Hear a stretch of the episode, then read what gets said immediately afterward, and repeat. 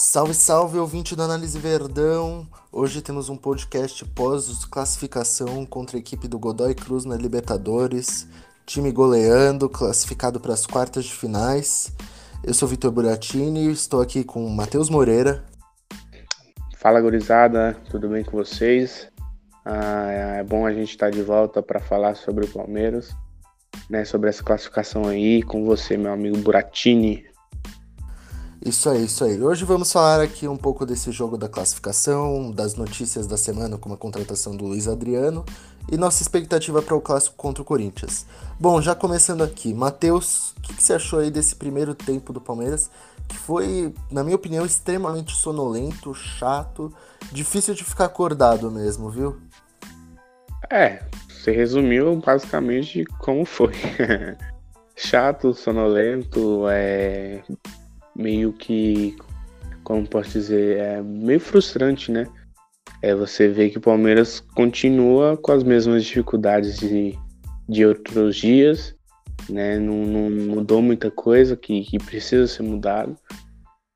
Ah, o, o Godoy Cruz, o Palmeiras entrou no jogo muito pilhado, né? Foi pro jogo com claramente muito motivado pelo Filipão, né? E aí com o, o Godoy ele foi muito esperto. Ele acabou que amarrou o jogo com faltas, né, se fechando. E quando ele, quando ele começou a amarrar e, impedir os avanços do Palmeiras, que realmente até começou bem, com um ritmo muito alto, acabou fazendo com que o time é, fosse perdendo a paciência. Porque o problema é o seguinte: o Palmeiras é um time que, é, é, é que tem garra, é um time que tem raça, que corre, que, que briga o Palmeiras nunca deixou de ser assim. Né? Esse elenco a gente não tem como reclamar disso. Quem reclama não, não desculpa, não vê o jogo. É, mas não adianta você ter tudo isso, essa vontade toda, né? E colocar essa vontade só ali no, num contra um, né? Só naquela correria. Não, você tem que ter organização, você tem que saber por onde você vai. E o Palmeiras, quando enfrenta a defesa fechada, é exatamente isso. O Palmeiras não sabe por onde vai. E aí, como não sabe para onde vai, o time fica impaciente, a torcida fica impaciente e vira aquele, aquela bola de neve que a gente já sabe como funciona. Né? Principalmente quando o Palmeiras é, ou enfrenta times fechados, como foi o caso é, contra o Godoy, ou enfrenta é, times que se fecham após fazer um gol. Aí fica aquele terror que a gente já conhece.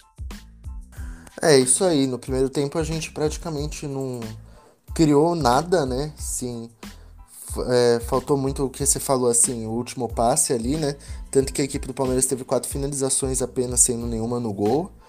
E, bom, é isso. Primeiro tempo, uma chatice, é, jogo muito sonolento e que, assim, não mostrava nenhum tipo de evolução em relação ao último jogo, mas aí chegou o segundo tempo, né? E o segundo tempo foi bem diferente, não foi, Matheus? Foi, foi bastante diferente. Ah, na verdade, começou igual, né? Não começou tão diferente assim. Só que aí veio o pênalti, né? Que, que mudou. Se você for olhar até lá naquele. No SofaScore tem aquele. Não, não é um mapa, mas é um, é um, é um gráfico de frequência, um gráfico de, de, de, de, de volume, né? De grande pressão. Então você vai ver que no começo do jogo esse gráfico continuou muito baixo. O Palmeiras praticamente não, não pressionou ali no comecinho do, do segundo tempo. Mas aí veio o pênalti e o Palmeiras simplesmente, é, depois do, do, do, pênalti muito bem batido, por sinal, pelo Rafael, o Palmeiras foi, viu o espaço né, é, é aparecendo que o Godoy Cruz começou a oferecer e começou a ir para cima do, do, do Godoy. Ah, as coisas funcionaram justamente porque nosso time é, funciona assim, né? A gente virou o ano, né? E durante esse ano a gente sempre apontou que o Palmeiras contra defesas que se abrem, contra defesas, contra times que, que procuram atacar o Palmeiras, uh, o Palmeiras encontra espaços e aí quando consegue encaixar é fatal. Foi o caso de, de, de hoje, o Palmeiras foi fatal. Quando o, o Godoy começou a abrir espaços, poderia até ter feito 5, 6, né, se tivesse acertado alguns lances. O, o Scarpa até mandou uma bola na trave. Uh, enfim, no, no, no, foi, foi basicamente isso. O Palmeiras, é, citando aqui um, uma estatística, o Palmeiras chutou 10 bolas no gol, né? Foram 10 finalizações certas, foram 7 grandes chances.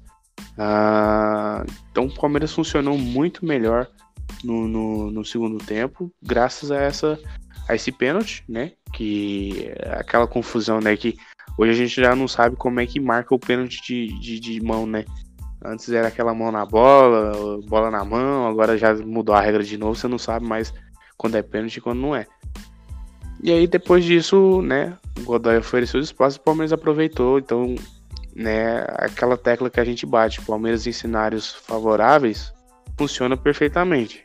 Quando tem um cenário desfavorável, falta criatividade, falta organização, falta é, conseguir aproveitar, conseguir na verdade criar, né, situações para fazer gol. Isso aí, é, a equipe desabrochou, né, depois daquele gol de pênalti, o pênalti totalmente, assim, duvidoso, né, eu pelo menos considero assim, porque como você disse, ainda, a gente ainda não tem claro como é que é a regra, né. E aí, é, depois... eu, eu não marcaria. É, então, eu também acho que não, mas marcou e é isso. E aí no segundo gol, né, aquela lambança do goleiro, ridícula, né, e, mas ali o Borja fez o gol. Eu achei até que ele ia perder, viu? Que ele deu uma escorregada antes e fiquei assustado, para ser sincero. É, pareceu mesmo que ele ia dar uma. sair fora da direção ali. E aí o terceiro e quarto gol foi bater em cachorro morto, né? Porque o Godoy Cruz já estava totalmente entregue. Eles. Depois do terceiro gol, eles até tiveram um expulso. E aí o jogo ficou totalmente é, favorável ao Palmeiras, como você disse, né? E aí só foi aumentar mais a vantagem e é, administrar o resultado, né? Mas você acha que essa classificação teria sido mais difícil caso não tivesse sido marcado aquele pênalti pro Palmeiras? Plenamente. Se a gente fizesse gol, seria um só. É, não acho que o Palmeiras fosse conseguir muita coisa se, se não, não tivesse esse pênalti tão cedo. O duro é que, assim, o Palmeiras, ele. E, e tá engraçado, o Palmeiras ele goleou na, na Libertadores duas vezes né? Foi o 3 a 0 e agora esse 4 a 0. O primeiro foi o Melgar e agora, né, o Godoy. Então, são times fracos. São times fracos e não oferecem muita resistência mesmo. Então, o meu medo, não vou dizer medo, mas é a minha frustração é justamente o Palmeiras não, não conseguir fazer nada quando o cenário é desfavorável, quando você tem que é, a gente vai ter um clássico agora contra o Corinthians. O Corinthians é assim. A gente já sabe o filme. O Corinthians vai se fechar, o Palmeiras vai tentar arrumar alguma coisa. Se não arrumar, toma um gol no contra-ataque e vira aquele terror. Então, é, é, tem que mudar isso. A gente cobra isso desde 2018. A gente já, já vê isso faz muito tempo. E, infelizmente, é, a torcida do Palmeiras é uma torcida resultadista. Eu acho que, como a maioria do, dos torcedores no Brasil. E a gente só cobra isso quando o calo aperta. Nesses jogos contra. Nesses últimos cinco jogos que o Palmeiras não venceu, é, quando o cenário ficou favorável, a gente não soube fazer o gol. Foi aquele jogo contra o Inter aqui no Allianz Parque, ah, foi contra o Vasco. Então, o Palmeiras tem esse sofrimento. E aí, hoje, eu tenho certeza que se não fosse aquele pênalti, né, se o Rafael Veiga não converte aquele pênalti, o Palmeiras não, não faria mais que um gol no Godoy Cruz. E olha se não empatasse no 0 a 0 mesmo. E bom, você, quando você fala cenário desfavorável, eu imagino que você esteja incluindo jogos que a equipe sai perdendo. E a gente não virou ainda com o Filipão nenhuma partida nessa segunda passagem, não é mesmo? É, e eu acho que não vai virar tão cedo. Porque é igual a gente tá falando, cara. É, é, o ruim da gente vir aqui, a gente vai falar a mesma coisa. É, então a gente vem no, no podcast desde o começo do ano falando a mesma coisa. Palmeiras contra a defesa fechada não sabe jogar.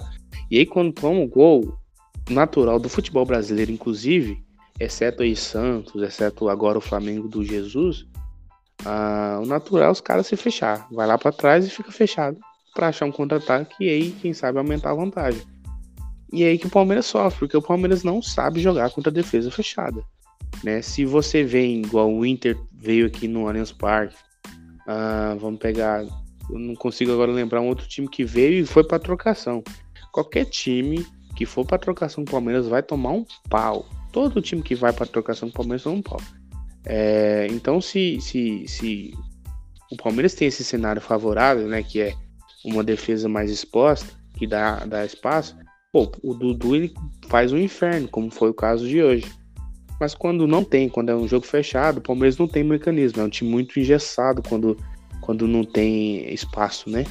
É um time que não tem movimentação, um time que não tem um, um jogo de, de, de, de, de criar apoios para quem tá com a bola.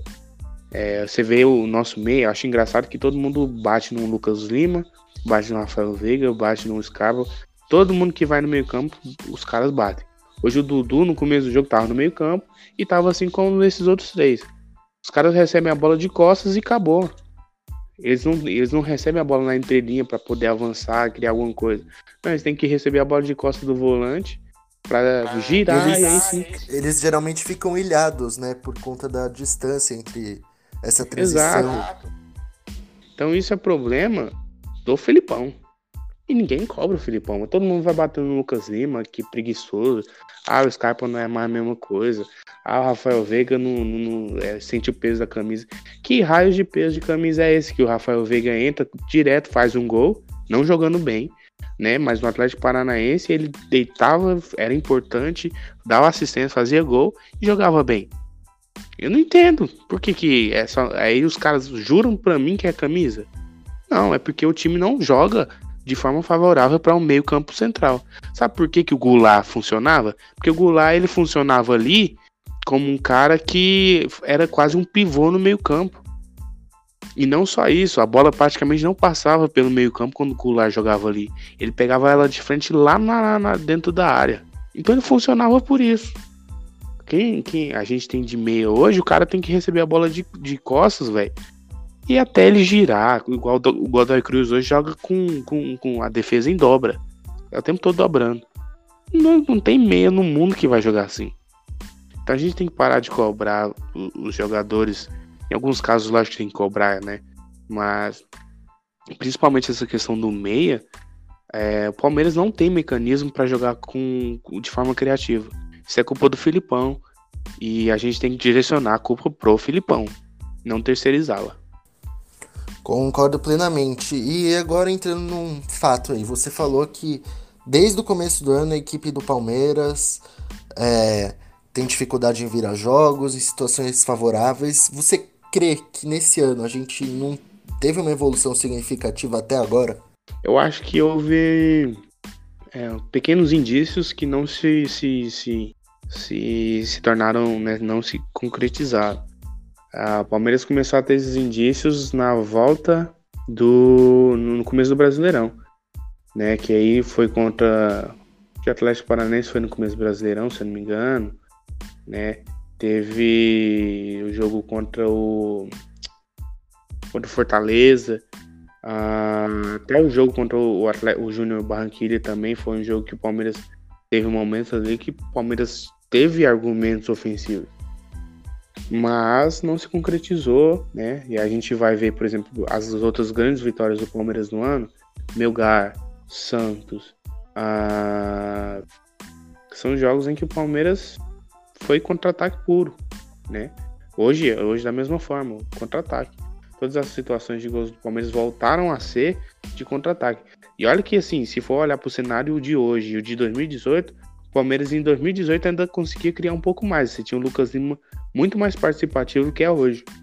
Então, houve uma queda. Eu não sei que, que diabos acontece, não tem nem como saber o que acontece no treino do Palmeiras, porque ninguém vê. Ninguém sabe como o Palmeiras treina. E, e eu acho isso um pouco bizarro, mas é até inteligente da parte do Filipão, porque hoje agora ninguém pode ficar apontando. Ah, Filipão, você tá fazendo isso. Ah, Filipão, não sei o que tá errado. Ninguém pode falar, ninguém vê né? Então é a defesa dele, mas eu acho que não, não houve uma evolução concreta, não. Hoje o Palmeiras parece que até tentou, mas não se vê em campo mecanismos para isso. Né? Hoje, hoje até durante o jogo eu lembrei um pouco da época do Marcelo Oliveira aqui. É, o Vitor Hugo dava um chutão lá na frente, pro bairro conseguir dominar uma bola, né? E aí vinha o Robinho, tava isolado lá na frente, virou uma, bagunça um buraco no meio-campo. E o Marcelo Oliveira, puto da vida no, na, na, lateral, mandando os caras tocar a bola. Hoje o Filipão no primeiro tempo era a mesma coisa. Né? Tinha um buraco no meio-campo. Né? O Bruno Henrique isolado. Uh, quando ele vinha para fazer a dupla com, com o Felipe Melo, Cara, era 30 metros de distância dos dois ali pro, pro Rafael Veiga, ou pro Dudu, né? Então, não adianta você ficar gritando, ah, toca a bola, toca a bola. Mas você tem que fazer, você tem que dar esse mecanismo no treino. E, e não adianta, é, é, ah, não teve jogo passado que foi assim, ah, não teve, sei lá, quatro jogos atrás que foi assim, começo do ano que foi assim. Não teve um momento que a gente viu o Palmeiras ter mecanismo de, de, de jogo apoiado. Então não tem como reclamar do jogador durante o jogo. Tem que fazer isso no treino, velho. É, então, é, enfim, eu, eu, já fico nervoso já com esse assunto, porque são erros que a gente tá cansado de falar, tá cansado de ver, e o Filipão com certeza sabe. Eu só não sei como que ele não soluciona. Né? Não sei se é incapacidade, não sei se ele não quer mesmo, não, não dá para saber. Porque também não responde ninguém na coletiva, né? Então é isso. É Bom, para não te estressar, vamos mudar um pouco de assunto, vamos falar de coisa boa. Destaques positivos do jogo de hoje e quem você destacaria? É, então, bora, vamos, vamos começar por setor. E aí eu quero até te perguntar: uh, quem na história recente, eu não lembro, mas quem repôs bola no Palmeiras, um goleiro que repôs bola como o Everton? Porque eu não lembro, o Vitor. Será que a gente já teve algum desses na história? Pois é, porque assim. Porque o que ele fez lá naquele segundo. O que ele fez naquele segundo gol foi um absurdo, hein? E aí, e engraçado que um ataque antes, ele fez isso, ele lançou uma bola pro Scarpa que a jogada terminou como um lance perigoso, cara. Eu esqueci como é que ela terminou. Mas foram praticamente duas jogadas seguidas, né? E na segunda veio o gol. Então, meu, ele repõe bola muito bem. E o pior que, né, infelizmente, não vai ficar como assistência dele, né? Mas, cara, eu sou fã do Everton, né? Quando ele chegou, eu, eu sempre disse que, para mim, a longo prazo, ele seria titular e acabou que a curto prazo ele já, já se tornou titular ah, pegou pênalti já. Então, assim, eu acho que ele é o goleiro que vai ficar aí no Palmeiras, né? a não ser que ele queira sair, mas é coisa de cinco anos para frente aí, porque ele é muito seguro, a envergadura dele é monstra e ele tem essa reposição muito boa também. Então, só, só, na verdade, não é nem só esse jogo, né? A temporada dele é excelente. Aí, Vitor, eu acho que não gostei do Marcos Rocha, eu acho que foi a pior partida do, Marco, do Marcos Rocha no Palmeiras. Ele, ele teve 78% de, de, de acerto em passe, só que esse 78% é até um pouco maquiado, porque ele tocou na bola 76 vezes. Então foram muitos toques na bola, mas é, ele errou muito passe né, importante, digamos assim. Então, ele perdeu a bola 16 vezes. 16 vezes, 16 perca de posse é um número de atacante, velho, não, é de, não é número de lateral. Ah, então, eu não gostei do Marcos Rocha hoje, foi muito mal. E. Então, assim, é, foi, eu acho que o maior destaque negativo para mim do jogo foi o do Marcos Rocha de fato. A dupla de zaga foi muito bem, foi muito bem. O Diego Barbosa manteve a linha de, de, de de jogo dele, foi excelente. Apoia como poucos no Brasil hoje. Felipe Melo foi bem. A iniciação com ele é outra, né? Quando o Felipe Melo inicia o jogo, o Palmeiras é outro time. Não gostei do Bruno. Infelizmente, eu acho que o Bruno, depois da Copa América, caiu de produção. Né? Hoje ele não criou muita coisa. Uh, ele não finalizou quase nada, acho que teve uma finalização bloqueada só. Então, e olha que o Bruno, porque o Bruno é importantíssimo, cara. Ele dita o ritmo do time. E enquanto ele estiver mal, o Palmeiras perde muito nesse meio-campo. Isso também é, entra naquilo que a gente estava falando sobre a criatividade do time. O Bruno Henrique é um cara muito importante nessa criatividade. Né? Ele que leva a bola do, do Felipe Melo ali para o ataque. Então é, é importante o, o Bruno Henrique está bem. Hoje ele foi ali ok no máximo. E aí na fase, na, na parte da frente, o William claramente ainda não tá no seu melhor nível, mas a evolução dele me assusta, cara. Ele, assim, melhorou já bastante. Uh, Rafael Veiga, bem, né? O Borja, para mim, foi o melhor jogo dele aí, sei lá, nos últimos 8, 9 meses aí. Até porque ele jogou muito, né? Mas foi muito bem o Borra hoje. E, cara, foi basicamente isso. O Johan entrou bem, o Davidson fez o que tinha que fazer. E os dois melhores é, ali na parte da frente para mim foi o Scarpa e o Dudu. O Scarpa meteu bola na trave, teve outra finalização muito, muito, muito importante. Ah, não chegou a dar assistência, mas criou situação de gol. Foi muito bem depois que entrou. E o Dudu é o Dudu, né, velho? O Dudu, ele não tá lá naquela, na, na, naquele nível, no melhor nível dele. Mas cinco passos decisivos, um gol, uma assistência, uh, duas chances, duas boas chances criadas, é, nove vitórias individuais de 11, quatro faltas sofridas, inclusive, meu, eu, eu acho que se eu, se eu fosse jogador lá e tivesse em campo, eu tinha deitado aquele cara do, do, do Godoy na porrada. Aquela entrada daquele cara foi criminosa e tinha que sair de lá escutado, cara. Foi um absurdo. É de lá é. pra prisão. Não é, meu. Assim, sério mesmo, cara. De longe, assim, eu fiquei muito revoltado. Achei até que o Felipe Melo ia dar uma voadora nele ali. Mas não foi o caso, ainda bem, né? É, ainda bem, mas dessa vez a gente não tirava a razão, né? Eu perdoava, dessa vez eu perdoava. mas uma coisa que eu acho interessante é o Borja, né? O cara não jogava assim há muito tempo, entrou nos dois jogos da Libertadores e fez gol nos dois. É incrível a estrela que ele tem na competição, né? É incrível, e, e olha, ele falta um gol para ele empatar com o Pelé em gols em Libertadores e falta um gol para ele empatar com o Alex como o artilheiro do Palmeiras em Libertadores. É o Mr. Libertadores tranquilamente, cara. E ele é, ele é diferente, assim, é, ele, é, ele é sumido quando ele. Hoje, hoje ele tava muito ligado.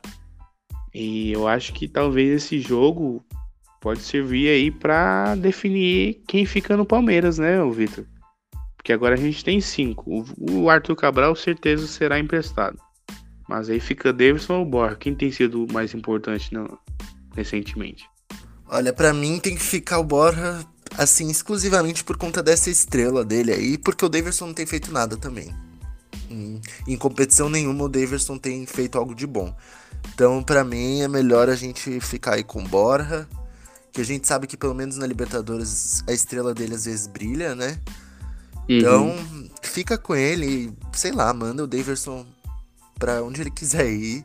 Não precisa dificultar a saída dele, não, porque não vamos mais ter proposta igual a gente teve aquela lá da China, não, viu? Aquilo ali foi uma cagada gigantesca, né, cara? Mas, meu, é, eu tô contigo, só que eu acho que o Borja não vai querer ficar aqui na reserva. Eu acho que ele não pega a titularidade do Luiz Adriano. Mas entre ele e o Davidson, com certeza hoje, apesar que eu, eu acho o Davidson um cara útil. Só que a gente precisa de cara fazedor de gol. Pelo menos enquanto o Filipão estiver aí, a gente precisa de um cara fazedor de gols. Então, entre hoje, né, dar tchau pro Borja, tchau pro, pro Davidson, tchau pro, pro Davinho aí. Deus abençoe ele, o filho dele que vai nascer, a mulher dele, tchau. Passar bem, muito obrigado pelo gol do título, né? Foi. É. Vivemos coisas intensas, né? E uma coisa assim que, eu, que eu acho interessante é o Johan. Porque para mim o Johan ele nunca entra em partida uh, que não, não tem nenhuma importância, mas nos jogos grandes ele sempre tá lá, né? O, o Johan é o cara mais aleatório do elenco, de, de longe, velho. Eu acho que eu lembro dele. Ele entra em todos os jogos que tem algum um tipo de pressão do Palmeiras. E ele nunca vai mal, mas ele nunca se destaca, né? É. E é engraçado, ele se. Eu acho que ele tá no ritmo do Borra aí. Se ele ficar mais uns dois anos aí, ele, ele chega no Alex, velho. Porque nessa Libertadores eu acho que já fez dois gols. Ou foi um só, mas na última ele já ele meteu uns três, velho. Então ele, ele. Na Libertadores ele funciona, né? E, e ele. Eu até falei no perfil esses dias. Eu acho absurdo ele ter menos chances que o Carlos Eduardo. Porque o Carlos Eduardo, acho que fora aquele jogo no São Paulo, né, nunca fez nada demais. O, o Johan não, o Johan ele nem sempre se destaca, dificilmente vai mal, Mas ele já fez gols importantes no, pelo Palmeiras, principalmente na, na, Libertadores. E contra o Vasco, ele, eu gostei do jogo dele contra o Vasco, né? Então eu, eu acho meio assim, sei lá, é, um, é uma situação muito estranha do Ian no Palmeiras, porque, igual tu falou, ele só, ele só entra em jogo importante. E parece que a, mentalidade dele é bem né, equilibrada. Ele não é um cara que parece que se assusta com o jogo grande. Então, eu acho estranho, cara, ele não ser, ele não ser tão aproveitado, jogar com tanta frequência. Eu não sou lá muito fã dele, mas é, a gente não pode ignorar né, os fatos, né? Então. Eu acho ele extremamente útil pro elenco, mas. É, é, é o que a gente fala, ele não é um cara que vai se destacar, mas ele geralmente não vai atrapalhar tanto, né? Perfeito, perfeito. E aí, entre ele que, que, que nem sempre se destaca, mas ajuda, e o Carlos Eduardo que quase nunca se destaca e enche o saco, pô, quem que merece jogar mais, né? É, o Filipão parece que acha que o Carlos Eduardo merece jogar mais a gente talvez ainda não tenha a mente tão evoluída assim para entender, né? Vai que o Filipão tem alguma genialidade por trás. Mas. É, ele é muito doido. Mas agora, mudando um pouco de assunto, vamos falar da contratação de hoje, né? Palmeiras contratou aí Luiz Adriano, 4 anos, jogador vem do Spartak Moscou da Rússia, né? Um jogador aí que teve uma bela história no Shakhtar Donetsk, que surgiu aqui no Internacional. Teve uma passagem pelo Milan também. O que, que, que, que você espera, Matheus? Eu vou, vou ser bem sincero da minha opinião aqui, que eu já falei lá no nosso grupo. Eu acho que a gente tem dois centroavantes 5,5, que são Borja e Daverson. Um centroavante 3, que é o Henrique. Um, um centroavante também 5,5 ali, que é o Arthur, porque ainda não foi lapidado. E a nossa necessidade era de um cara que fosse uma nota 9. E o que chegou foi uma nota é. 7. Perfeito. É, o, o, o Luiz Adriano, é, para começar, finalmente, né? Eu acho que deve ser a contratação mais é, comemorada no Palmeiras, porque tentam esse cara já tem uns 10 anos, né? Mas o, o, o Luiz Adriano, ele, a, a, gente não pode negar uma coisa, ele já não é mais aquele monstro do Shakhtar Donetsk. Ponto. Não dá para esperar um, um monstro é, ali na, na frente. Segundo ponto, ele não é o cara da casquinha, ele não é o cara da bola aérea. Se o Filipão, eu, não, eu já tô meio com o pé atrás por, por causa disso. Não sei o que, que o Filipão vai inventar aí. E seria bizarro se, se contrataram sem a, sem a vontade do Filipão, né? Ah, então ele não é esse cara. Se, terceiro, ah, ele é bom condutor de bola. Ele sabe fazer gol, é bom finalizador. E aí, como tu disse, ele é nota 7, né? Mas assim, ele é um nota 7 que hoje no Brasil, para você achar um nota 7 é meio difícil. Né? A gente pode pegar aí que uh, quem que hoje aí é acima de 7 é o Guerreiro, é o Pedro do Fluminense. Gabigol. Gabigol. João Pedro do Fluminense, será que entra? Pode ser, eu acho que eu a, a falta de, de, de, É, eu acho que a questão de, de, evolução pode ser que ele entre um dia, né? Ah, acho que se Pato... forçar um pouco. Hoje o Pato não é, não é 7, mas sim, é, é um, eu acho que é até um 8 aí. Tem o Fred que não tá rendendo. É, é então, e... é isso. Não... Forçando, você coloca um Bozelli. Bem, forçando bem, hein? forçando bastante. Mas é isso, a gente não tem muita coisa aqui no Brasil em si. É, então, eu acho que em termos emergencial, de graça, né? A gente vai pagar luva aí e tudo mais, mas é, é uma boa contratação. Acho gostei tá, do movimento Palmeiras. Acho que o Palmeiras vai precisar ir no mercado de novo lá em janeiro, certeza. Mas ele é um cara que vem para suprir. Eu acho que ele supre sim tem que ver a questão física, porque na, na, não, sei, não, lembro, acho que foi na última temporada. Eu não sei. Eu acho que é isso mesmo. Acho que na última temporada, ou foi na penúltima temporada, ele vinha destruindo no, no, no, Russo, no lá no Vodka, campeonato da Vodka lá dos russos. Ele tava deitando e aí teve uma lesão. E aí, depois dessa lesão, o cara caiu bastante. Então, hoje ele vem, eu acho que Se, se o Bid deixar e o Filipão quiser, ele joga até contra o Corinthians, mas é, ele não é mais aquele cara. Então, assim, gostei muito. É titular. Vai agregar muito. Só que aí fica duas questões para mim. Primeiro, o Palmeiras sim vai ter que ir no, no, no, mercado em janeiro. E segundo, sabe lá o que o Filipão vai fazer com ele. Que ele não é o tipo de centroavante que o Filipão gosta. Né? Ele é ele é um Borja melhorado, assim, em questão de, de, de, de característica, né? É um Borja que sabe conduzir mais a bola, né? Porque o Borja Isso, que é inteligente, que, que, que, que ele sabe é, se movimentar muito melhor que o Borja também. Aliás, que todos os outros do elenco, né? Mas, cara, é isso. É igual a gente, resumindo, é basicamente o que tu disse. Ele é um nota 7 que vai funcionar, eu tenho certeza que ele vai render. É, tem gente que está sendo negativo com a contratação. Meu, vocês estão loucos. Se for depois do Barrios e do Jesus, o Palmeiras não teve um centroavante do nível do, do Luiz Adriano. É, então, muito bom o movimento de mercado, principalmente olhar, olhando para os termos né, que, que a gente não vai precisar pagar para o Spartak lá qualquer tipo de valor. E aí também a gente teve a chegada do Henrique Dourado, né, cara? Ah, eu não quero falar sobre isso. Não quer falar, meu? Não, eu, eu cara. Eu acho, que, eu acho que todo palmeirense tem o, mesmo, tem o mesmo sentimento que essa é uma contratação imbecil que vai fazer só a gente. Não vai fazer diferença não é, no elenco. Tem gente que acha, tá achando maravilhoso, porque em 2014 ele salvou o time. Eu, eu, eu fico irritado com, com a questão do Henrique, porque é o seguinte: o Henrique é ruim, muito ruim. E aí ele vem machucado. O cara só vai jogar lá pro final de agosto, mês de setembro. O calendário acaba praticamente no final de novembro. Por quê? Então aí, aí eu te pergunto uma coisa. Como que a gente traz o Henrique nesses termos aí, tá? E aí a gente vai ter que abrir mão do, do Arthur Cabral, porque ele não vai jogar, entendeu? E a gente vai ficar com o Henrique aí dois meses. Aí empresta o Arthur Cabral lá pro Vasco lá. É bom, vai ser bom para ele dentro desse contexto, mas o ideal sempre é o cara ficar aqui. Não precisava emprestar ele. E aliás, se, se talvez tivessem dado oportunidades para ele enquanto davam pro Davidson não render lá na frente, talvez o moleque hoje era titular aí.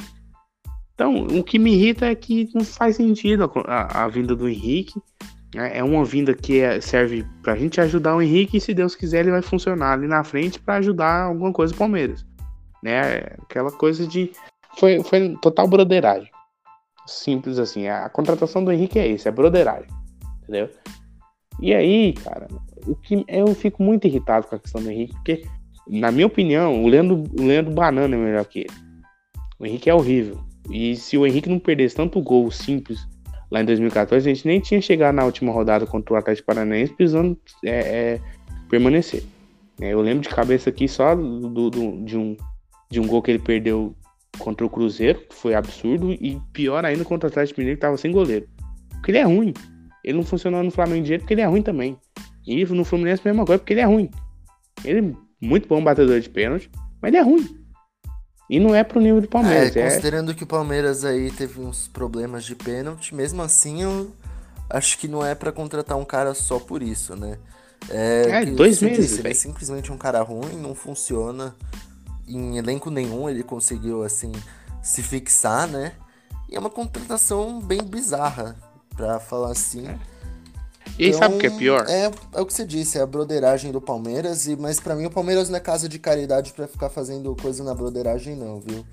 E Concordo, esse ano não, a gestão sabe... do Palmeiras eu achei assim tenebrosa. Contratações tenebrosas, decisões tenebrosas. É algo para se repensar aí na próxima janela de transferências, não é mesmo? Concordo, e aí eu vou, eu vou até falar sobre isso, usando aqui umas coisas que eu ouvi do do de uma pessoa. Acho que é melhor não falar porque não sei se não tem, né? A, a, ela não falou se pode ou não, mas sobre o Henrique, só para terminar, eu acho que o Henrique, eu acho que será pior se o Henrique, sei lá, entrar em alguns jogos aí, fizer um, dois gols, o Filipão gostar dele, aí enche o saco lá no final do ano, né? a gente contrata lá dois anos pro Henrique. Aí eu vou ficar muito Cara, pistola. falando português bem claro, aí fudeu, né? E você acha que isso pode acontecer tranquilamente? Eu não tenho a menor dúvida. Eu, eu não acho nem que tem chance de acontecer, eu tenho quase certeza, porque do jeito que o Palmeiras é uma equipe azarada, esse cara aí vai entrar, vai fazer uns gols de boom dessas coisas, fazer uns gols de pênalti que vão dar vitória e ele vai sair como herói. Não, porque aí o, o Filipão depois fica lá, vai lá no final do ano, vai ficar lá bufando pro Matos pra pedir pro Henrique ficar, né? Então a gente já sabe já o filme já. Espero que ele não entre bem. Eu já torço por isso, desde já. Vou... E aí, quem quiser encher o saco lá no Twitter, enche o saco. Mas eu torço pra não ir bem pra evitar problemas futuros. Quero que o Arthur, então, já que vai pro Vasco, deite lá no Vasco. Né? E se deitar no Vasco, vão vender, né? Não vão, o cara nem vai voltar aqui. Mas espero que a gente consiga aí um centroavante de qualidade para 2020. Porque 2019, amigo, é só o Luiz Adriano pra salvar. Quem sabe o Borra, né? Porque o Borra É, a gente merece, né, um centroavante bom, porque tá difícil nos últimos anos, viu? Chegar aquele cara lá que veste a camisa e mete gol atrás de gol. Isso não tá acontecendo aqui no Palmeiras, não, viu? É. é Bom, agora, pra fechar esse podcast, vamos falar aí duelo no domingo, 7 horas da noite. Clássico Palmeiras e Corinthians. Quais suas expectativas, Matheus? Cara, basicamente minhas expectativas é, é pautada em cima do que tem sido Palmeiras e Corinthians ultimamente. Né? O Corinthians vai vir com aquela pegada forte. né? Minha expectativa é que a gente, sei lá. O jogo, me, me lembrei, o jogo é no Allianz Parque ou no, no, na Arena Corinthians? Arena Corinthians. Piorou então, porque eles não têm vergonha, né, de, de jogar covardemente lá. Então eles vão enfiar todo mundo lá atrás, o Palmeiras vai começar naquele delírio dele de caçar um, um gol, né? Queira Deus que a gente consiga esse gol aí numa bola, numa bola aérea, porque é a única forma. Fora isso, né? Quem sabe numa falha, enfim. Palmeiras propondo é uma coisa que não me anima. No Corinthians não vai propor em cima do Palmeiras, vocês hum, não precisa nem pensar nisso, cara. Ele já sabe como é que joga contra o Palmeiras.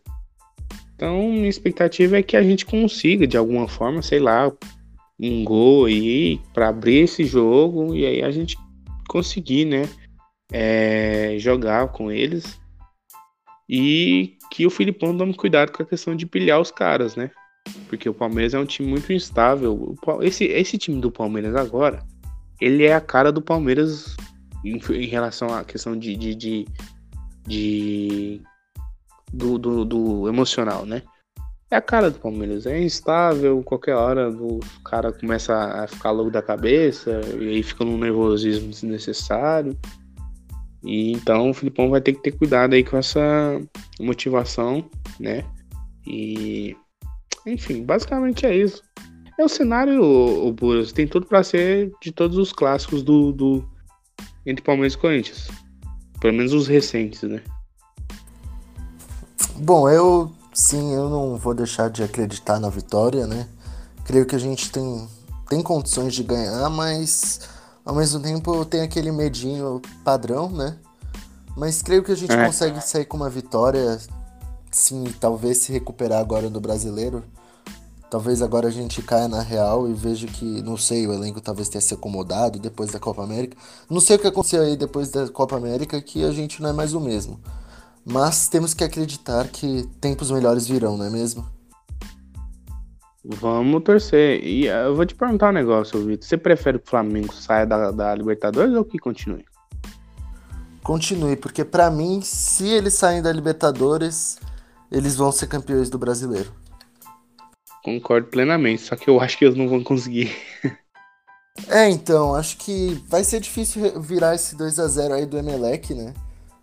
Talvez É. se, o- se o Jorge Jesus não inventar como inventou lá no outro jogo, que ele pôs o. Que, que ele fez mesmo? Rafinha na meia. Rafinha de ponta. É, essas coisas bizarras aí, talvez eu veja uma chance sim deles conseguirem se classificar. Porém, vai ser bem difícil mesmo. Acho que o, a equipe do. Do Emelec não vai jogar bem fechada, vai retrancar totalmente, porque é o certo a se fazer. Mas vamos ver, né? A esperança é a última que morre. E é isso aí. Vamos Flamengo, né, pessoal? É, ainda bem que, assim, eu espero que o Flamengo continue também, porque eu não tenho medo do Santos aí, eu acho que o Santos não, não vai manter essa regularidade por conta do elenco, mas me preocupa o Flamengo, né? Mas se assim, se o Palmeiras voltar também com a regularidade que tinha antes, eu já perco medo de, de qualquer um, que eu acho que Palmeiras funciona direitinho, é, tá acima desses dois aí. Enfim. Bom, é isso aí. Agora resta a gente esperar as cenas dos próximos capítulos aí e torcer para um desfecho feliz do nosso time. Bom, acho que a gente falou de tudo que aconteceu nessa semana de importante, fizemos um pós-jogo legal. Então está na hora de encerrar, pessoal. Foi um prazer estar com vocês. Meu nome é Vitor Buratini, as minhas redes sociais é v.buras no Instagram e Vitor Buratini no Twitter. Eu estive aqui com o Matheus Moreira hoje. É isso, gurizada. É, foi um ótimo podcast. Que a gente vença o derby, né? E, e vamos para cima. É, esperamos essa melhora do Palmeiras. E é isso. Um abração pro Vitor. E minhas redes sociais é Matheus Augustini. E um grande abraço a todos, obrigado por ouvirem a gente até aqui. Isso aí, pessoal. Muito obrigado a todos e nos sigam nas redes sociais. Abraço e até a próxima.